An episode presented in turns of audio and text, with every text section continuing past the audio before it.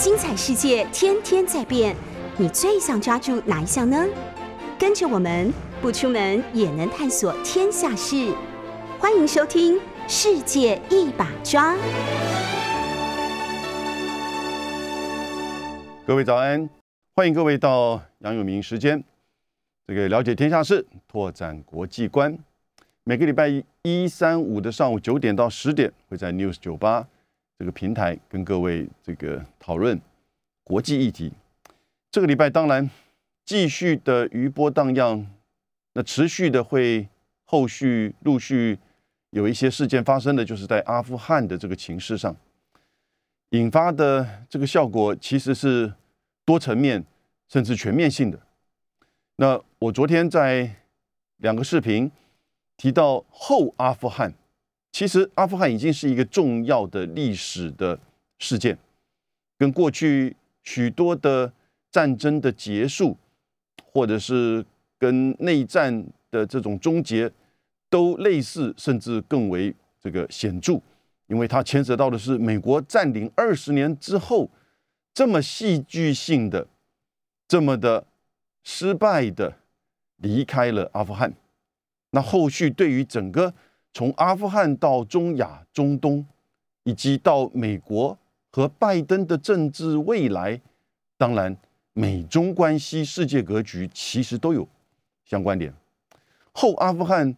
我昨天的视频当中提到，美国重返大国地位。事实上，他现在正在做危机管控，因为美国这样子的离开阿富汗。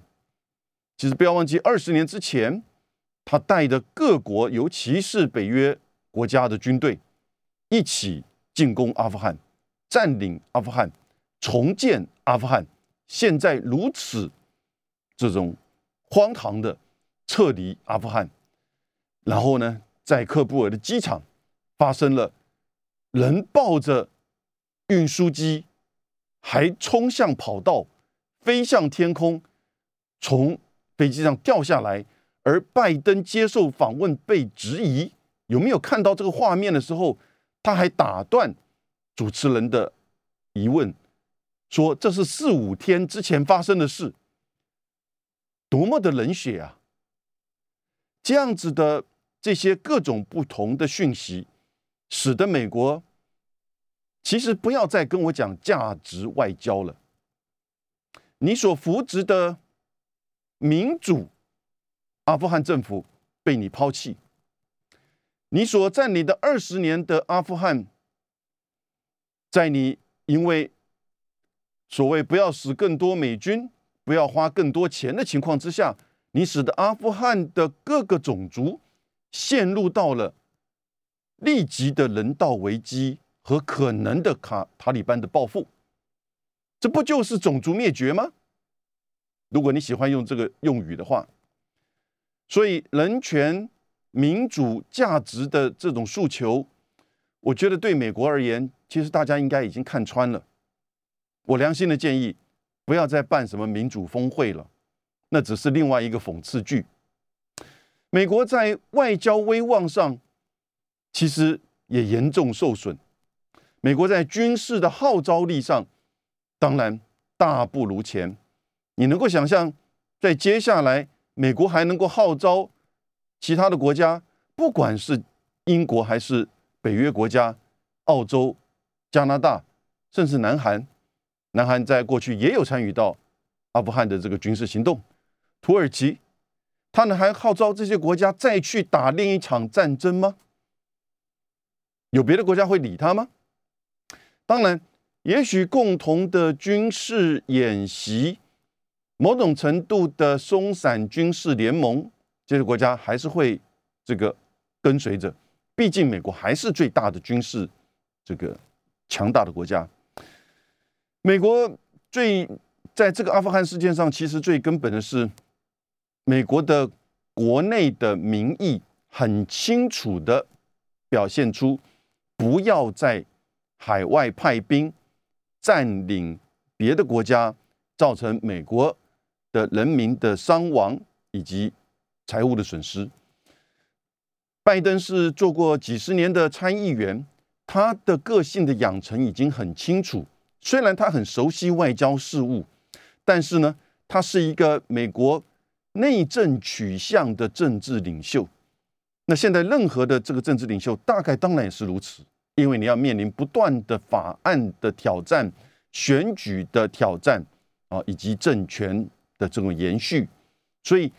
民主政治很自然的会形成，就是说，他以内政跟民意啊作为主要的依据，这不是坏事情，但是呢，对一个超强而言，它就会产生很强的拘束。过去美国的决策者。作为一个超强，你要提供相当的公共财，也就是说，对世界的秩序提供一定的安全保障，甚至经济贸易的秩序提供这种金融财政上的这种支出或保证。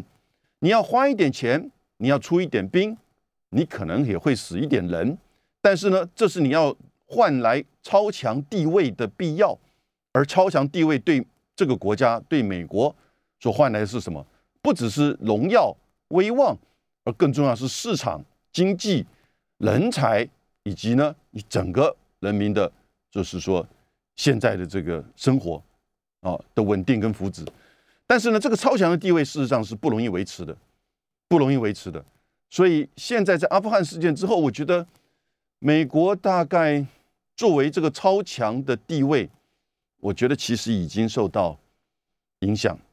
所以我说，在后阿富汗，美国重返大国地位。那当然，美国重返大国地位，他现在在做危机管控，因为在美国东岸华盛顿的这些政治精英，他不愿意接受重返大国地位，他认为他还是超强。那当然，他第一方面先要整合，在这个事件阿富汗事件之后。受到质疑，对他开始做质疑的他的盟邦的这个支持，所以你看他现在很快的在做各种各样的这个发言，以及现在接下来可能会召开 G7 的这个视讯领袖高峰会，来处理讨论处理这个阿富汗的后续的问题。哦，我觉得其他这些 G7 国家不知道抱了怎么样的一个情绪。其实德国、法国、英国的这些领袖们。不同的政治领袖们都对拜登这一次的失败有很多的维持，很多的意见，只不过是我们中文，尤其台湾的媒体不太登，我们都不太登，连美国的福斯电视台那种其实已经是排山倒海的对于这个拜登政府的外爱外交跟阿富汗政策的这种批判，我们大概只登一下川普的一些这个发言，比如说。在众议院的共和党的领袖啊，Souser，他就说这个是拜登的西贡时刻。拜登的西克西西贡时刻什么意思呢？就像是一九七五年四月三十号西贡沦陷的这个场景，蛮有趣味的。各位记得吗？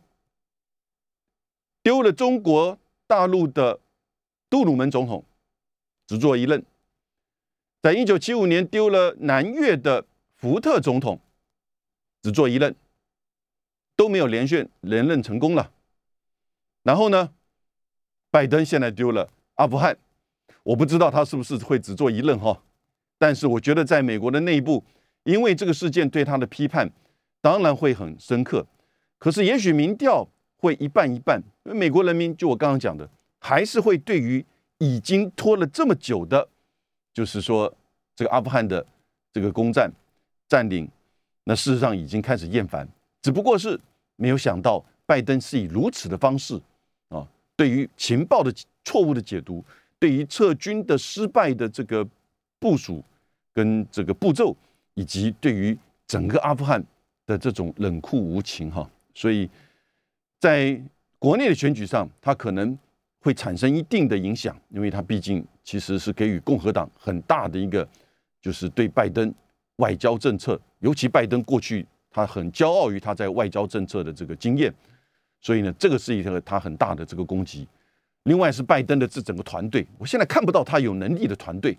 那个苏利文根本应该辞职，国家安全顾问，那个情报总监也应该辞职，根本就是情报的失败，那个判读的这个错误。那个布林肯其实也不断的帮他在做，就是说辩解，看不到有这种就是说呃能够担一个局面哦，大重责大任的这样子的一个他的这个内阁，他的那个比较多的都是，我是说在至少外交战略。国防这个层面，都比较是事务性幕僚型的人啊。也许他的财政部长叶伦，这个是一个相当具有威望。但是叶伦在七月十五号接受《纽约时报》访问，觉得在中美之间的这个贸易关税事实上是错误的。可是他那个发言之后，到现在其实都看不到任何的这个检讨。所以拜登会接下来面临很多的这个内部的挑战。可是我刚刚讲，他现在正在做危机管控。也就是说，他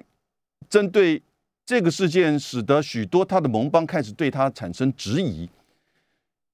西方国家在这个北大西洋公约组织、欧洲这边国家开始对他产生质疑，连我看韩国也对他产生质疑。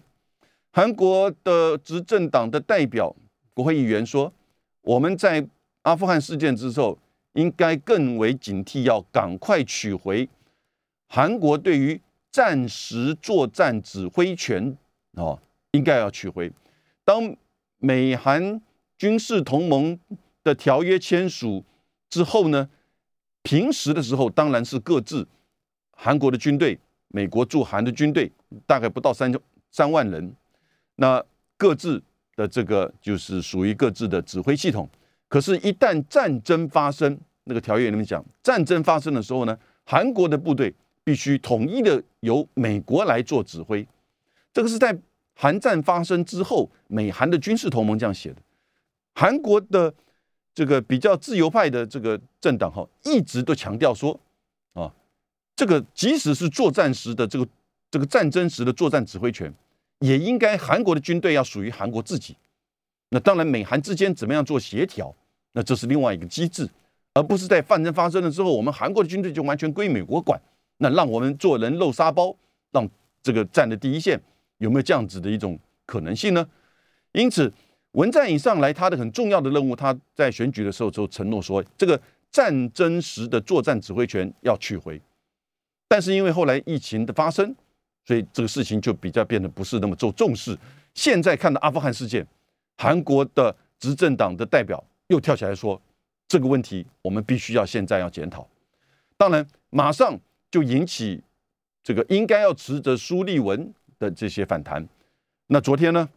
当然也出现就是比较台湾跟阿富汗哦的这些就是意见。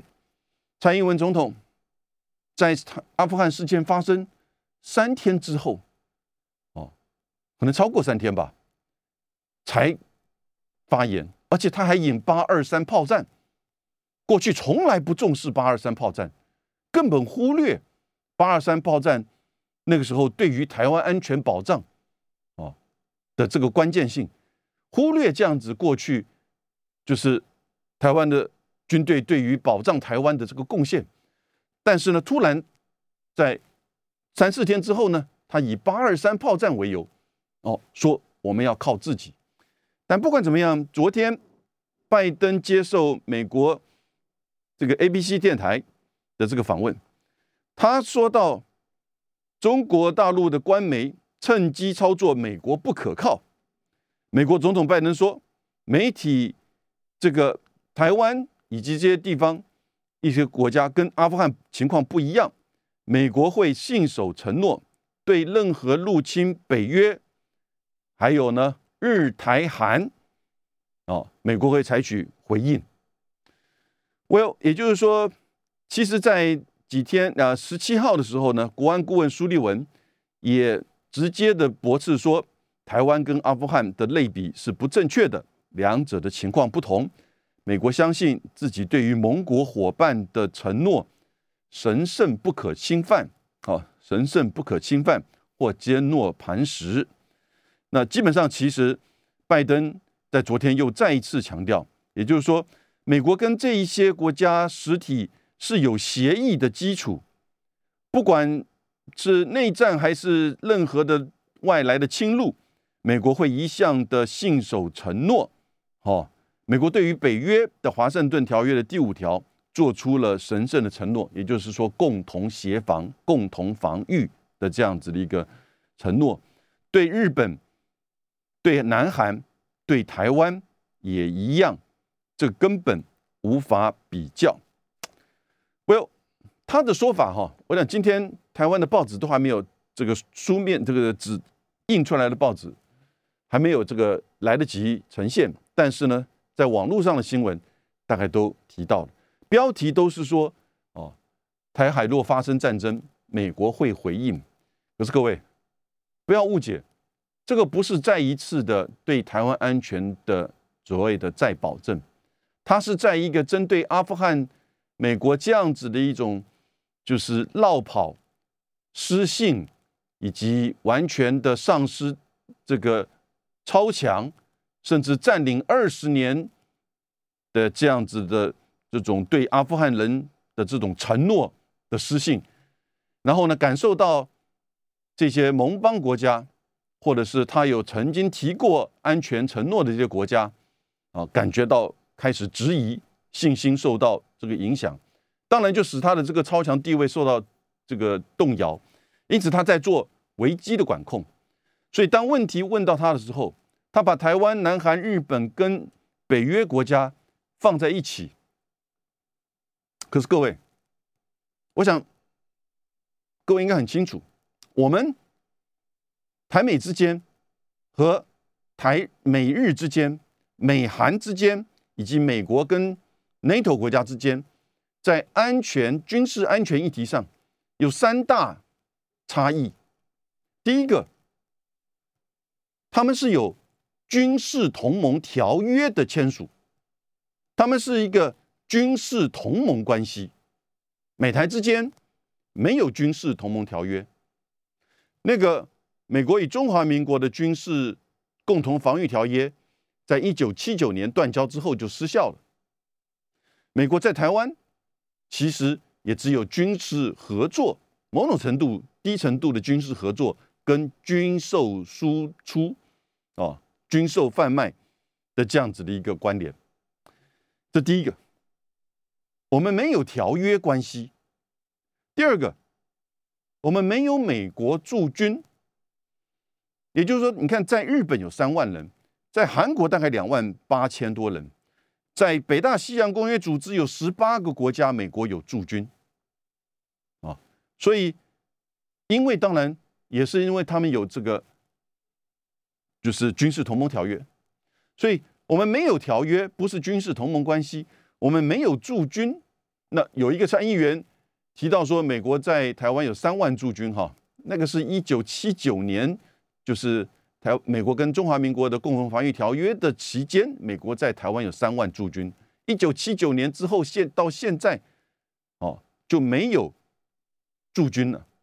也许有部分的武官，哦，以及现在的 A I T 可能会有，就是美国的这个海军陆战队，但是那都很少数。美国在台湾的公民有多少呢？八万三千人。当然，这八万三千人。很多人事实上是这个也有台湾的这个护照了哈。第三个很大的差别，美国跟韩国、日本还有北约国国家之间的这个差差异呢？台湾是不是美国的核心利益？日本是美国的核心利益，北大西洋公约组织的国家是美国的核心利益，这是他在两大洋、太平洋跟大西洋的两侧。一个是针对在亚洲，一个是针对在欧洲的这种前进部署，他的思维基本上其实不只是要防这个保障防御这些国这些条约的同盟国，他的国考虑基本上也就是前进部署，把战争哦这个设定在他美国美洲北美大陆以外的地区，甚至在这两个大洋之外，所以基本上核心利益。美国讲了很多次，日本是，连韩国是不是，这都是一个大的问题。但因为韩国跟美国有同盟条约以及驻军，而且针对的北韩的核武的发展的情势越来越严峻，所以呢，可能他也是防范美日安保受到这个挑战的所谓的核心利益部分吧，前核心利益。因此，台湾是不是呢？也许从第一岛屿链的这个角度啊，但是那个是过去冷战时期面对可能是向外侵略、扩张以及甚至做意识形态输出的苏联共产主义、社会主义的这样子的一种战略的思维。现在在二十一世纪，其实比如说他现在把跟他最大的挑战，中国大陆在经济、科技甚至地缘政治的这个层面，当做一个最重要的挑战，这是美国东岸的这些政治精英们持续会啊这个针对的。但是呢，台湾的情况其实还是取决于事态、成本以及国内因素，也就真的发生任何的，就是说事件的时候。那美国是可以做到贺主，美国是可以做制裁，美国也会做宣传，但是真正的军事的出兵或者是这个认识任何的这种，就是说军事的回应，还是很复杂的，还是取决于事态、成本以及国内因素。所以，我们台湾在看待这个问题的时候，千万不要因为昨天拜登的这个访问，把我们跟南韩、日本。还有北约国家放在同等地位，但是呢，你仔细看他的所说的内容，他说我们签有条约，我们对他有神圣的这个责任，但台湾不在这个里面，我们没有条约，我们也没有驻军，我们也不是美国的核心利益啊，所以这个是在了解拜登的发言的时候呢，我们自己要自我警惕的。休息一下，各位好。我们谈到昨天拜登接受 ABC 的访问，他在做危机管控了。他面临到排山倒海而来，不只是国内，还有国际对于他的质疑，因为他仓皇撤出阿富汗，抛弃阿富汗，阿富汗人民、阿富汗的，就是整个安全。现在后阿富汗情势最大的挑战就是。塔利班的治理以及阿富汗的稳定。不过，塔利班的层面，我先拜托大家，先不要误解塔利班。毕竟，二十年经过了，二十年前，二十年前还没有脸书，阿富汗根本还没有手机的，也没有网络啊，那个时候。但经过二十年，其实塔利班应该也有它的这个转变，只是我们现在不确定。他说要依照伊斯兰教法，哦，伊斯兰教法叫 Sharia。那 Sharia Sharia 的这个伊斯兰教法是依据《可兰经》跟一些古训，由不同的解读。你看，不同的派系、不同的国家对它的解读都不一样。整个中东、中亚的这些国家都是或多或少依据伊斯兰教法来做某种程度的政教合一的治理。最严重的到现在其实是沙地阿拉伯，但是呢，你看在巴林跟伊朗也都还有选举，伊朗的国会选举、伊朗的总统选举，还有和平的政权的移转。虽然背后在他宪法里面规定有最高精神领袖，但是呢，在二十年前的塔利班那个可能是最严重的，就是说去解读、去执行伊斯兰教法。特别对妇女，好，以及对一些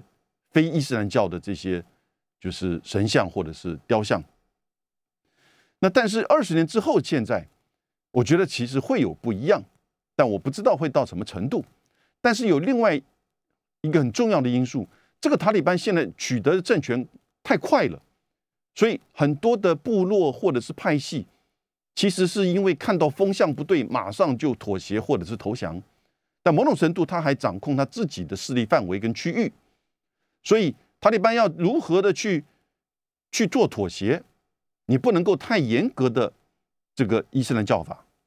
政治上的重组跟妥协，也必须使他在针对伊斯兰教法的解读跟这个执行上，要能够去哦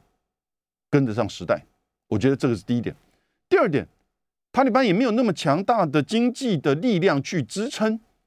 因为你知道，到这整个二十年，美国帮助了塔利阿富汗二十年，阿富汗的第一大贸易伙伴是巴基斯坦，贸易额多少？去年十四亿美金而已。天哪，这个，我想中国大陆或台湾很多的公司一年都超这个营业额都超过十四亿美金了。然后呢，第二大贸易伙伴是伊朗，第三是中国大陆。跟中国大陆的贸易额在去年大概十一亿，不到十二亿美金，非常的少，非常的少。所以它靠什么？它过去完全是靠美国跟这些西方国家对它的这个捐助。所以现在这些当然没了，美国也把它的国际的这些这个外汇啊给断头了。所以它如何在经济上、财政上如何去治理？你不能再再去种更多的罂粟花，因为那个是个毒品。你在过去做一个。就是说，游击队反抗组织的时候，你可以拿这个当做经济的来源；但当你执政的时候，这个东西你反而要懂得克制。所以，光经济的因素，他也必须要去跟不同的教派、派系、地方的势力去妥协。因此，在解读伊斯兰教法上，我觉得有他不得不去做妥协，或者是与时代这个更新的这个做法。啊，这是我的观点。我们再看，接下来一个礼拜到一个月的时间，塔利班会怎么做？当然，讲到刚才讲到，就是说拜登所提到的，把台湾跟日本、韩国跟北北约国家放在一起，我想在台湾会有很多人感觉到很振奋，也会有这种就是强调说，你看美国对台湾的再保证，对台湾安全的再保证。我觉得不要误会，那个背景其实是在美国的拜登在做危机管控，而且。他也解读错误，他把台湾跟日本、韩国都放在说有基于条约的神圣的承诺。No，美国跟各位这个很了解吧？美国跟台湾没有军事同盟条约，美国在这个美国在台湾也没有驻军，台湾是不是美国的核心利益？这都是一个大的问号。虽然这几年因为中美的竞争对抗关系，刻意的把台湾的重要性。在媒体上，在名义上，在国会的决议上，以及在部分政治人物的发言上，不断的举台湾。川普讲的最直白，就把台湾当笔尖，在戳这个桌子。他把中国大陆比说，台湾跟中国的差别，就像这是个笔尖，这是个桌子。但是我有时候可以拿这个笔尖去戳戳这个桌子的这个筹码跟工具论。这是拜登讲的，呃，川川普讲的最直白的，所以为什么大家喜欢他了？OK，那川普现在又要回来了，千万哦，不要小看川普回来的力量，他现在要网络上要回来，所以拜登的这一段的发言是一个危机管控，他也尝试的想把台湾跟这些国这个这些国家放在同一个这个层面，那但事实上并非如此，而台湾是不是真的？是美国的核心利益，我觉得这个在至少在学术层面，我觉得跟日本、韩国的北约国家之间的差别还是很大的，啊，还是很大的。那更不要说，如果真的发生事件，美国会不会？哦，比如说什么样的事态，或者是缓不济急，因为在台湾没有驻军嘛。当然，整个中国大陆军事上的区域拒止的能力。区域拒止，也就是说，在这个区域去贺阻、去排除掉美国这个进入到这个战争时进入到这个区域啊的这种贺阻军事贺阻能力。当然，他也考虑到他的后果。除此之外，其实今天讲的重点是，任何去比较阿富汗跟台湾的，我觉得最大的关键是。一切都是以美国优先为前提啊，而美国优先当然就是美国利益，以及政治人物和民意的偏向跟解读。美国的优先其实当然这个对任何的国家而言，以他自己的国家利益作为优先考量，这是国际政治的现实面，没有什么不对，只不过是。当美国优先经过川普的这种，就是把他给提炼到这种真正是单边主义的美国优先的时候，大家对于美国作为一个领导者、作为一个大哥、作为一个超强，就开始失去信心了。所以，拜登跟川普一样啊，都是 America First，都是美国优先，只不过是拜川普做的比较直白一点。他不做任何的掩饰，而且他比较直接，甚至很爽快。我就是不喜欢跟你这个贸易协议，凭什么我在 TPP 上面我要让我的市场，我要对我的劳工的协议，哦，这个有这样子跟我国内的法规有这样子的差别？因此呢，这些国家根本就是在贪图美扩大美国的市场跟美国的贸易关系，赚美国人的钱。可是他没有想到，其实他透过 TPP 也可以扩大美国在亚太地区的市场。当然了，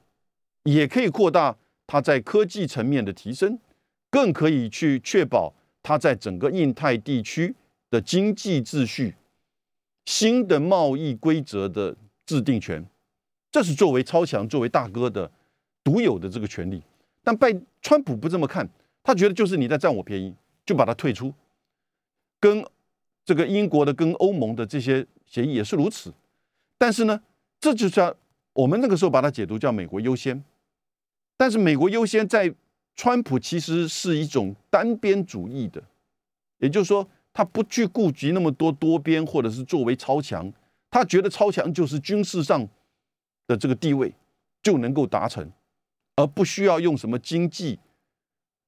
外交援助。然后呢，国这个发展合作的援助，或者是任何文化的力量来去做巩固强化，他觉得不需要。但川普这个拜登不一样，拜登是一个老政客，哦，他很清楚，光是军事力量你不足以领导大家，因此他要回到多边，他要回到多边，其实是多边之下的单边呐，也就是说，让大家信服接受在这个多边的场域。接受我的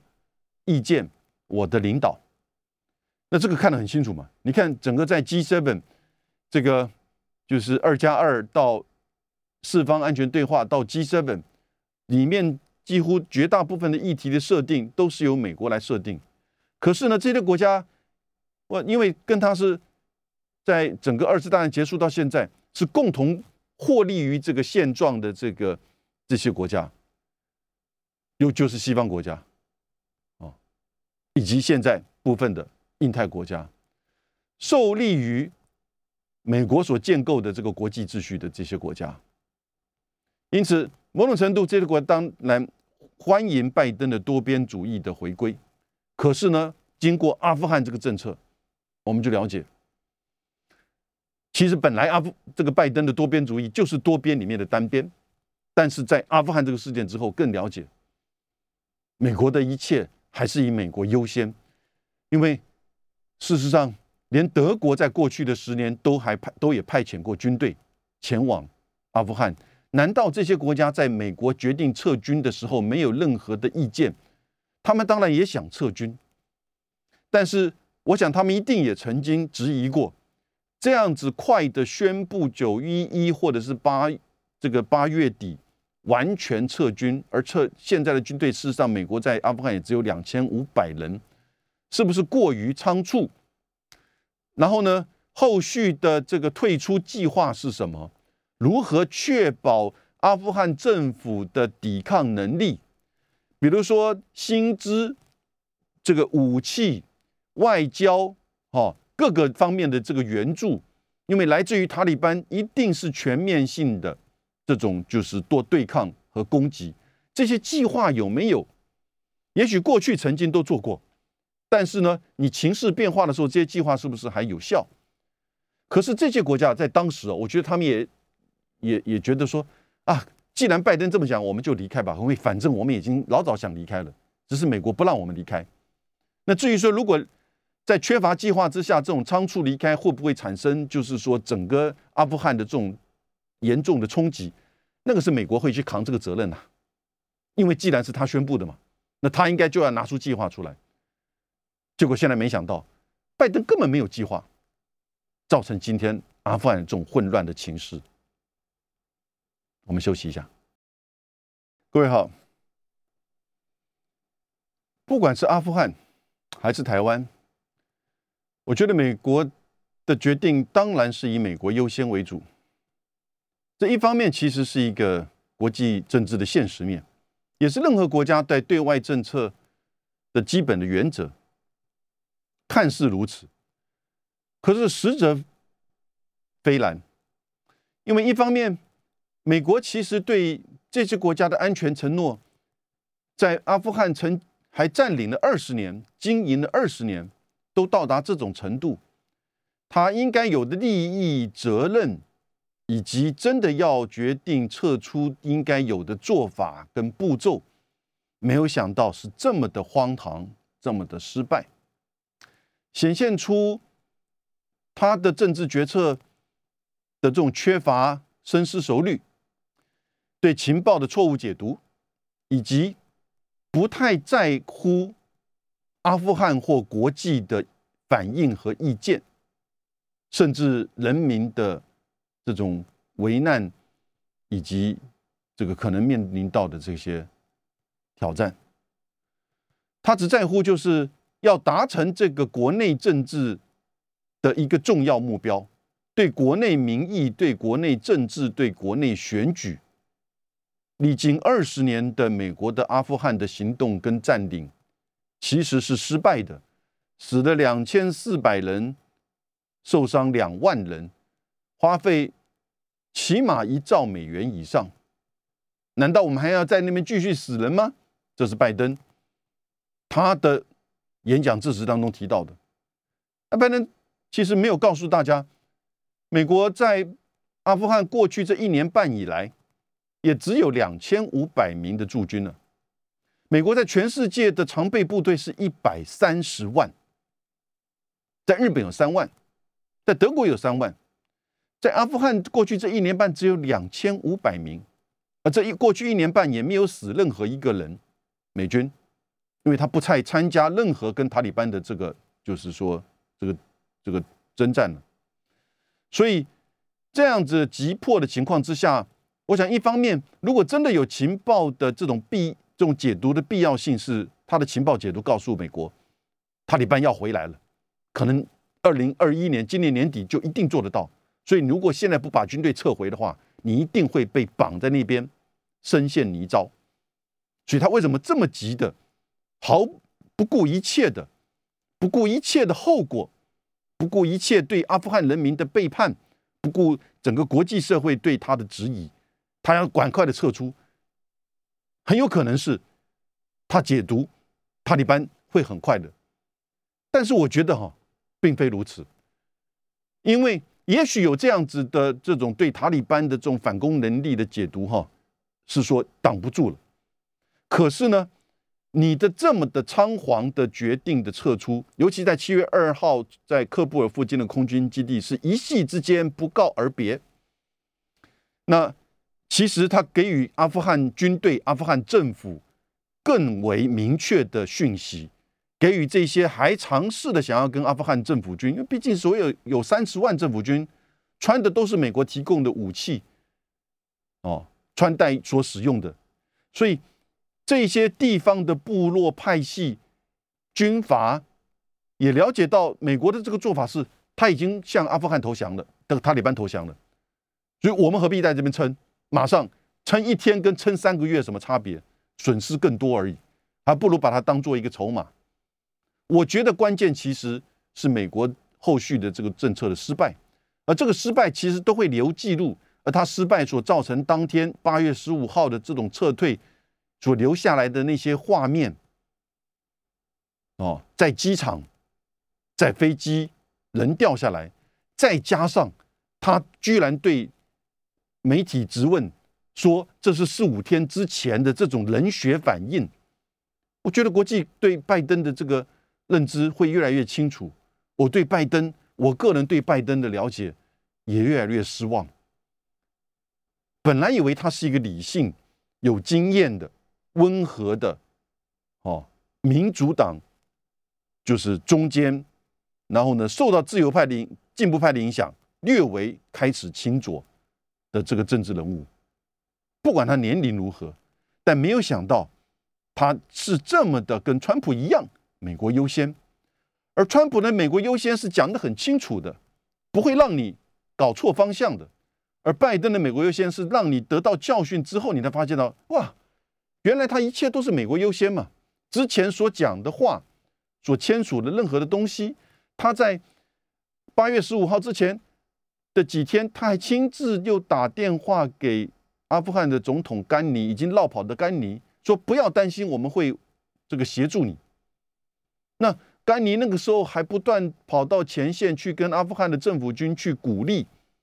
那希望跟这个地方的派系军阀合作，共同来对抗塔利班。在这个在那个时候，都西方的媒体有这样子的这个报道。对于西方媒体的报道，我们现在更要警觉，不要全盘去接受。现在要多方面去了解不同的这个讯息跟报道。哦，也就是说，即使是在美国的媒体，现在我们都已经偏向只在。解读这些比较自由派，这些自由派有些议题上其实是有他的这个理性跟良知，可是呢，在对拜登的支持上，我觉得特别在阿富汗这个事件的之后哈，其实刚开始几天有一些批判，现在的不断的开始在做一些这种帮他做解释的，所以不管是阿富汗还是台湾。一切都是美国优先，一切都是美国优先，而美国优先，它的最重要核心还是美国的利益。美国的利益会随着事态、成本，哦，以及国内至少这三个因素的变化，哦而不同。也就是怎么去解读那个美国利益，在这个事件上，比如说在这个阿富汗的事件上。撤军这是第一大利益，这已经几乎是共识了。不要再甩锅给这个川普了。其实，拜登在二零零九年，当奥巴马决定要征兵三万人，到达十万人去抓宾拉登的时候呢，拜登其实是唯一房间里面反对的人，这是事实。所以他那个时候就觉得说，美国根本不应该再待在那边，因为他了解到美国民意对于深陷战争的观点，这是很清楚的。这是他认知的，也许很正确的一点。因此，他上来的时候有这种急迫性，说我要让我在我的任内要结束掉这一点，看起来是有责任。但他的这个责任是对内对美国民意的。可是呢，他对已经占领了二十年，你现在是做总统，你现在不是做参议员哦。总统有一个延续过去政府留下来的这些作为的这个责任呢，所以。作为一个美国总统，你对于阿富汗的责任在哪里？对阿富汗人民、对阿富汗政府的这个责任在哪里？你对于共同协助你出兵的这些北约国家，包含南韩、土耳其，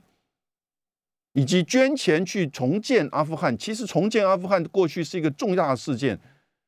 千万千万不要相信说，我们去阿富汗只是为了要打宾拉登，赶走这个基地组织。我们目的完成了，何必继续待在那边？那你为什么二零一一年不出来？那你为什么整个这个过程当中，你花了多少钱叫全世界各国去做阿富汗重建？其实你进去的时候，你第一目标是抓宾拉登，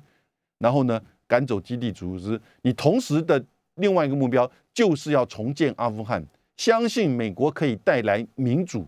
美国可以带来稳定跟繁荣。这是霸权的。超强的这种自信，在当时，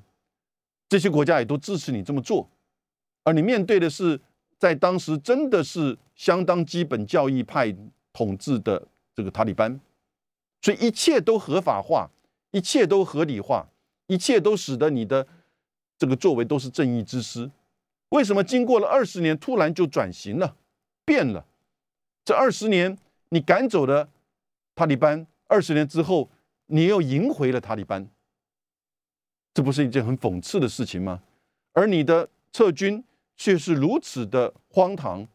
你是这因此这个时候，所有的开始国家在质疑说，你的外交的威信跟承诺，以及军事的号召力、军事的行动力，其实已经受到大的质疑。所以，台湾会不会是下一个阿富汗？南韩会不会担心说作战指挥权被暂时作战指挥权被你掌控，而使得南韩的军队变成这个人肉沙包第一线？这都是合理的怀疑。他这个时候现在开始在做所谓的危机管控，但他把台湾跟韩国、日本跟北约组织放在一起。